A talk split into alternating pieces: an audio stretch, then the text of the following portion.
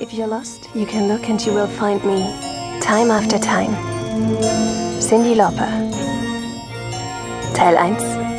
Venedig, 1756. Oh mein Gott, war das hoch.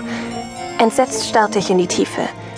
Das Dach hatte von unten schon hoch ausgesehen, doch wenn man drauf stand und runterschaute, fühlte es sich an wie am Rande des Grand Canyons.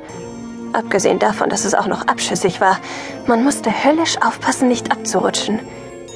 Tief unter mir glitzerte das Mondlicht auf dem Kanal. Die Gondel war in der Dunkelheit kaum zu erkennen, aber ich wusste, dass sie dort war. Unser Fluchtfahrzeug. Was meinst du? Ob es wohl mehr als 30 Meter sind? fragte ich kläglich. Es sah wirklich sehr hoch aus.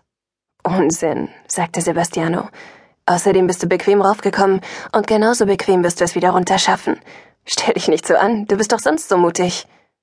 Er hatte leicht reden. Er hatte keine Höhenangst. Ah, hier ist es. Sebastiano zerrte eine Abdeckung von einem Loch im Dach, dann drehte er sich zu mir um. Im Licht der kleinen Nachtlaterne, die er vorhin angezündet hatte, sah er verwegen und wagemutig aus. Und gefährlich, mit all den Waffen an seinem Gürtel. Hör auf, nach unten zu starren. Es geht los. Er beugte sich vor und spähte vorsichtig ins Innere des Daches. Das Loch hatte der Gefangene, den wir heute Nacht befreien wollten, freundlicherweise schon selber hineingemacht. Leider hat es ihm nicht viel geholfen. Jedenfalls nicht in der unkorrigierten Vergangenheit. In der war er nämlich vom Dach gefallen und hatte sich den Hals gebrochen. Wovon er natürlich nichts wusste, denn es war ja noch nicht passiert. Sebastiano und ich würden dafür sorgen, dass es beim zweiten und endgültigen Anlauf besser klappte. Messer, seid ihr wach? rief Sebastiano leise nach unten. Drinnen hörte man ein Rumoren, dann kam es ungläubig zurück. Wer ist da? Euer Retter, Messer.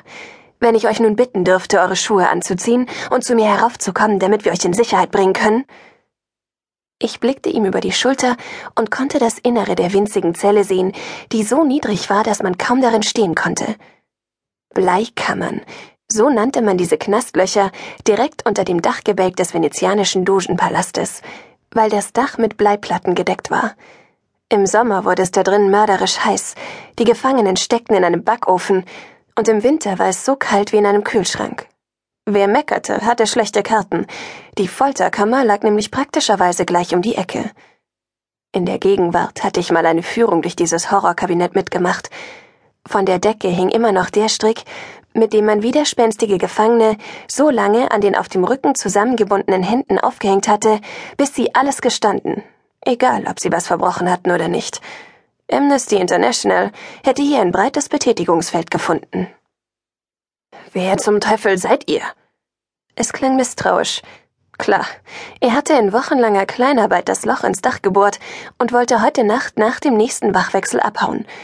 Dass auf einmal fremde Leute an seinem Fluchtweg herumstanden, musste ihm verdächtig vorkommen. Hätte er gewusst, dass diese fremden Leute außerdem Zeitreisende waren und aus dem Jahr 2011 stammten, wäre er bestimmt gar nicht erst rausgekommen. In der Öffnung tauchte eine Gestalt auf, und dann schob sich ein zerzauster Kopf ins Freie. Mein Herz klopfte schneller. Der Mann sah trotz des schwarzen Bartgestrüpps richtig gut aus. Nicht wirklich wie Heath Ledger, aber trotzdem sehr männlich, mit einem attraktiven, wenn auch etwas übernächtigten Gesicht und breiten Schultern, die gleich darauf ebenfalls ins Freie drängten. Unsere Namen tun nichts zur Sache, aber glaubt uns, dass wir euch wohlgesonnen sind. Sebastiano half dem Gefangenen aufs Dach heraus. Der klopfte sich die Kleidung ab, und anschließend stand er einfach nur da, blickte zum sternenübersäten Himmel auf und sog in tiefen Zügen die Nachtluft ein. Dann sah er mich an und riss die Augen auf. Meiner treu, ihr seid kein Knabe. Mit eurer Verkleidung könnt ihr mich nicht täuschen. Naja, ich rückte meine Kappe zurecht und stopfte eine herausgerutschte Haarsträhne zurück. Lange Röcke sind in dieser Höhe nicht das Wahre. Ich hab dir gesagt, dass die Hose zu eng ist, bemerkte Sebastiano grollend. Ich kann nichts dafür, du hast sie mir gegeben. Hast du zugenommen? Findest du mich etwa fett?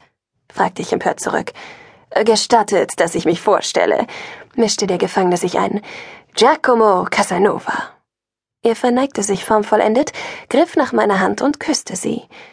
So ein schönes Fräulein fürwahr, wie sehr euer Anblick mein Herz erwärmt. Ich hoffe, ihr verzeiht mir meine Un